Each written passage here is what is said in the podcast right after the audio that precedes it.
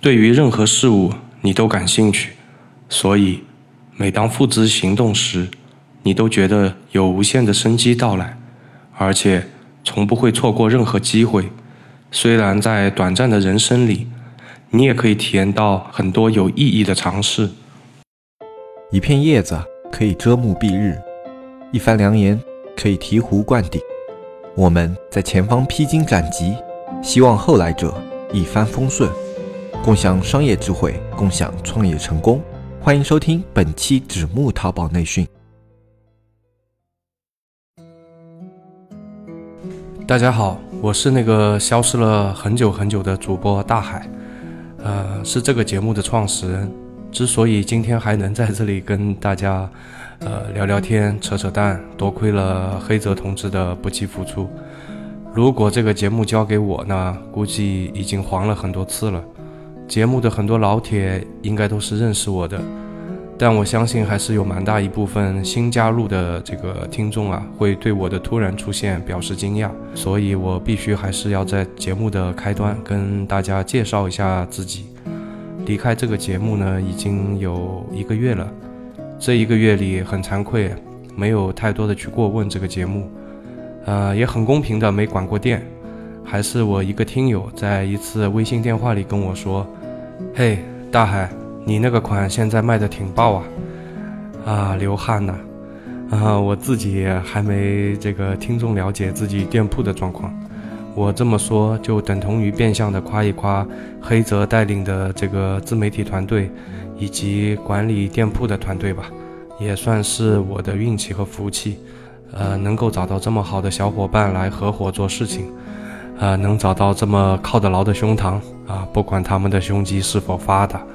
根据以往的老规矩呢，我先得在这个节目里跟大家，呃，交代一下吧。这段时间到底死哪儿去了，忙了些啥，然后 满足一下好奇心旺盛的老铁们。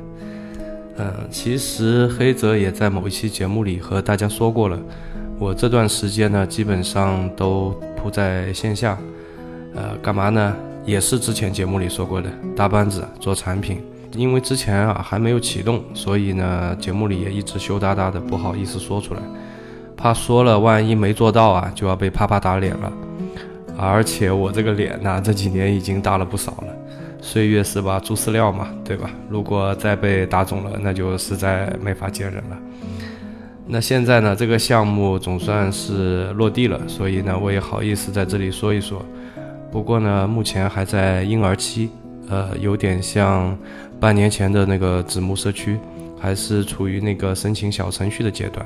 实际的产品要量产出来呢，可能还需要一段时间。那好在呢，这个班子已经搭好了，是非常非常强悍的一群人。基本上这个团队呢，女人是抵了男人的战斗力，男人是抵了牲口的战斗力那种。所以你们懂的。我觉得这个事情做成的概率呢，还是不低的。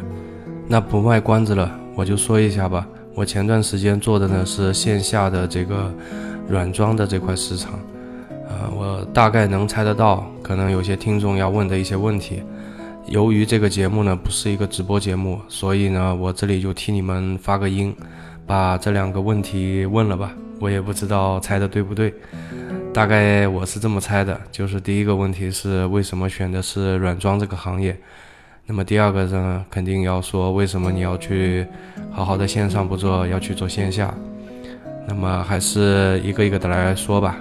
首先就说一下为什么我选择了软装。其实呢，如果每一期节目都听的这个老听众呢，应该是听到过一期黑泽采访我的一个线下合伙人的节目，是第七十六期。如果没有听过的朋友呢，也可以去听一下。那期节目呢，主要讲的是正在做的那个线下装修公司金螳螂。那么这个金螳螂是做线下家装为主的，工装为辅的。本来呢是做的好好的，确切的说呢是出乎意料的。那么第一年就破了千万。要知道，在做这个事情之前呢，呃，我们是从来没有涉足过这个家装行业的。再加上这个家装行业的水又深啊，对于里面的一切呢又是陌生的啊，但是没关系嘛，对吧？创业不就是发现问题、解决问题一个过程吗？所以我们就抱着这样的心态摸石头过河。虽然呢也被我们踉踉跄跄的挨到了岸边，然而好景不长啊。其实呢，这个好景不长呢，我们也早有预料，因为在二零一六年的时候，浙江人民政府办公厅呢就印发过一个关于推进绿色建筑和建筑工业化发展的实施意见。这个说起来比较拗口，其实呢，意思大概就是说，把那个毛坯房啊逐步推出历史舞台。当时虽然是第一时间看到了这个消息，但抱着一丝侥幸心理嘛。怎么说呢？好歹也是一个实施意见，对吧？又不是说正式发文了。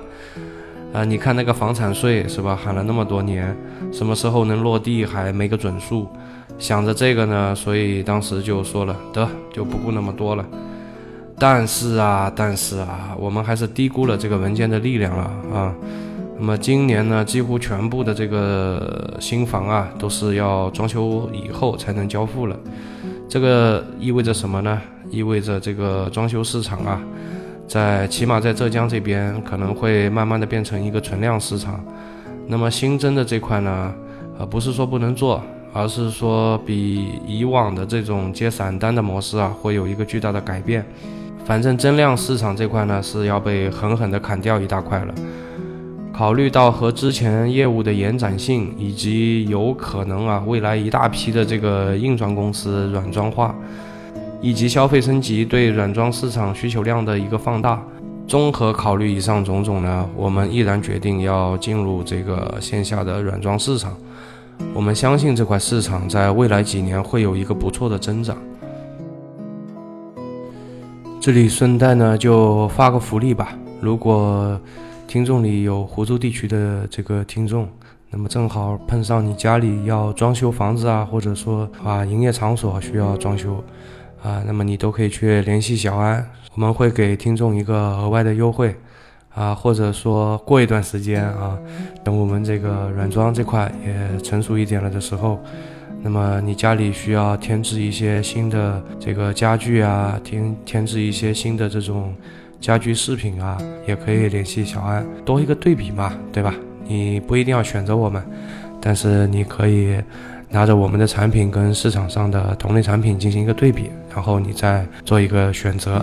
另外呢，这里插一句，之前呢节目里有位听众啊是做窗帘这个类目的，在付费问答里问我他做的这个行业未来的前景怎么样，有没有做头？呃，还给我看了一家店啊。我记得呢，在问答里是鼓励他去做这个市场的，啊，那这个当时真的是感觉是问对人了，因为我那个时候正好在看这个窗帘这个市场，那我发现这个细分市场啊。呃，光光是这个高端窗帘这块，线下很多门店啊，嗯，就做得非常的好的。就你别看不起那个小门店啊，其实一年下来，这个利润还是不错的啊，挺可观的。那么怎么做的呢？那我就发现他们线下有一些门店啊，就盯着一个高端小区做的。那么一年呢，能做多少呢？能做几百万啊？没听错。就是一个小门店，一年盯着一个高端社区，就能做出个几百万出来。这个不是我去看什么资料，或者是网上，或者是什么听别人说的，是我实实在在看到的。我和那些个老板呢，也接触过几次的。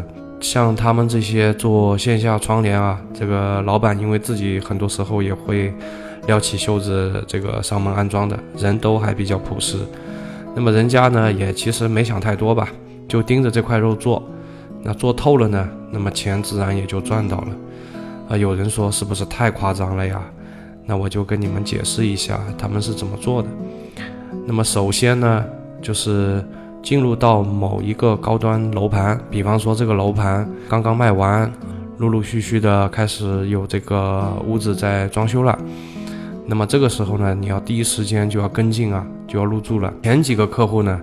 是不惜一切代价也要做出很好的口碑的，我们就可以把这个和淘宝做个类比嘛。这个像不像在淘宝里上一个新宝贝，是吧？这个宝贝刚刚上线，那么我们尽量呢要在二十四小时之内呢完成一个成交，并且呢就是尽可能的这个前几笔成交啊，呃跟得牢一点，得到一个比较好的一个评价。那那我们再说回这个线下窗帘啊。那么像他们就是说前几个客户做起做出来之后啊，那么后面如果他再要去谈一些客户呢，他就自然而然的会提到。那我打个比方，就好比说后面又有一个这个这个呃房东，嗯，然后就问他你这边产品怎么样啊？那么他们一般都会说，你看那个十九杠二啦，二十五杠七呀，十六杠四啊，巴拉巴拉一堆门牌号啊。等等等等，这些都是我做的啊！你可以去看看那个做的怎么样，也可以去问问啊。我这边的东西呢，是不是货真价实啊？品质呢，是不是比外面好？为什么说要做高端社区呢？因为高端社区的人忙嘛，哪有这个空啊？真的去一家一家的问过来，一家一家的比过来嘛。所以呢，一般也就是说挑个几家看一看，问一问啊。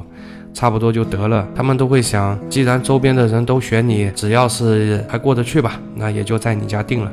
相信群众的眼睛是雪亮的。那我们再类比回淘宝吧，这就是为什么有一定基础销量的宝贝啊，它这个转化率啊就会比较高。为什么刷单屡禁不止啊？这个道理其实也是一样的，羊群效应嘛。不论你在社哪个社会层级啊，都是存在这个羊群效应的。因为这个是人性啊，不是什么机制玩法能够改变的。一个高端社区或者是呃一个高端的别墅楼盘，呃一般呢，啊少则几百户啊，多则几千户，每户你以一个平均数两万来算，当然了，你也不可能，呃你一家人家就把整个社区百分之百转化了。但是呢，只要切入的够早、够狠，及时的占领头部资源，那么。马太效应就会推着你做到一个垄断，这个呢就等同于直通车。为什么我们要劝你们在前期投入大一点，后期投入小一点的原因？同样的一笔五万预算啊，如果你投一个月，那你不能以五万除以三十来做一个日均的投放，而要集中在前面投放掉，后面再控制出价。这个原因和这个做窗帘啊，及时快速的切入社区。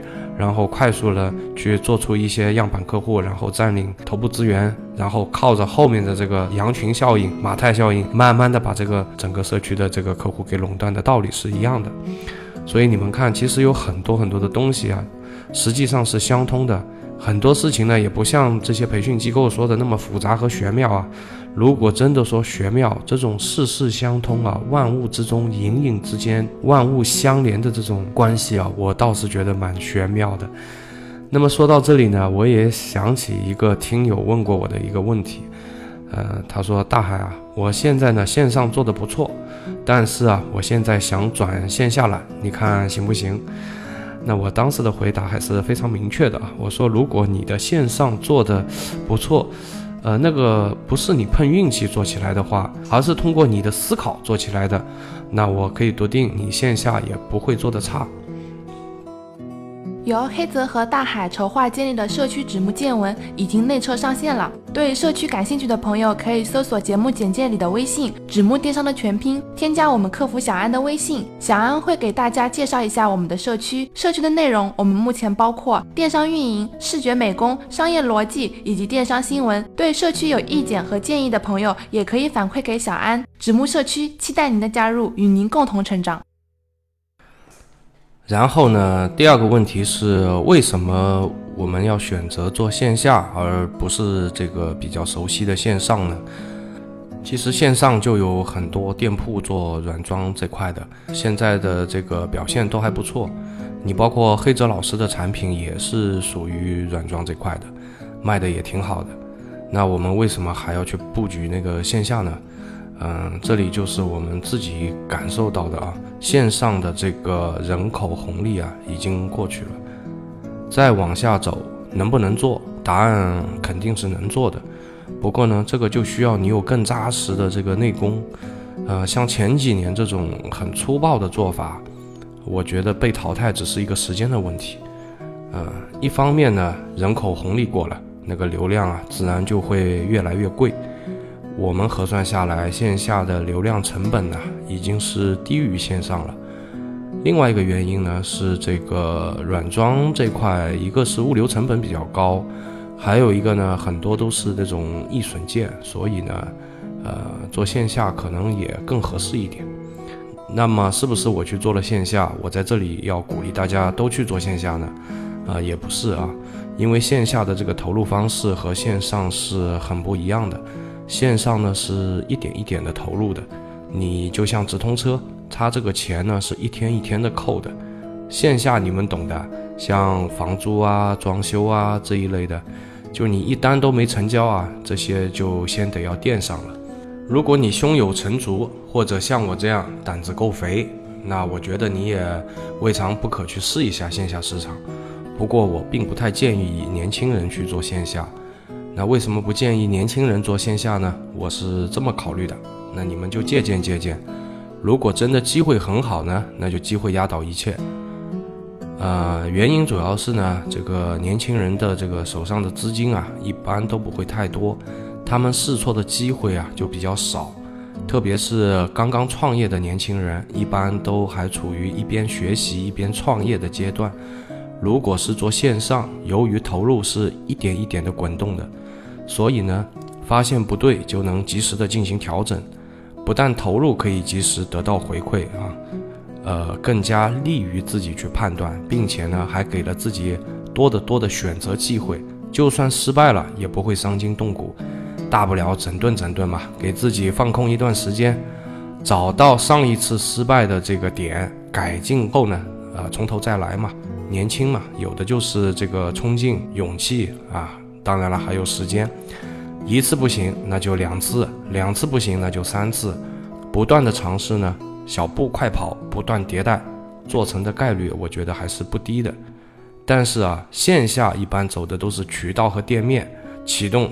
全凭这个商业直觉了，搞什么市场调查的这个大公司还可以啊，那我觉得小公司还是算了啊。而直觉有多少不靠谱呢？你们也懂的，一旦投入啊，就很难回收了。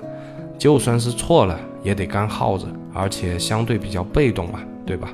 一把 all in 的感觉是挺酸爽的，但是如果没有把握好，就得下牌桌了，下了桌就没翻身机会了。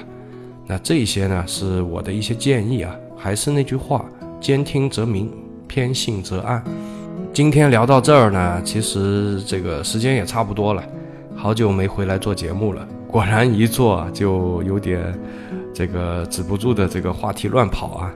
这个，啊，我以前这个也是这个习惯不太好啊。那么怎么说呢？呃，就担当你们习惯习惯了。那不能习惯的呢，我教你们一个方法，你们就把我当成你的一个朋友，和你在聊天唠嗑呢。反正就是你听我说呗，是吧？聊天呢本就不应该有一个固定的话题。那好了，这期节目呢，我们就先说到这儿了。我是扯到哪里算哪里的大海，我们下期再见。是的，下期还是我。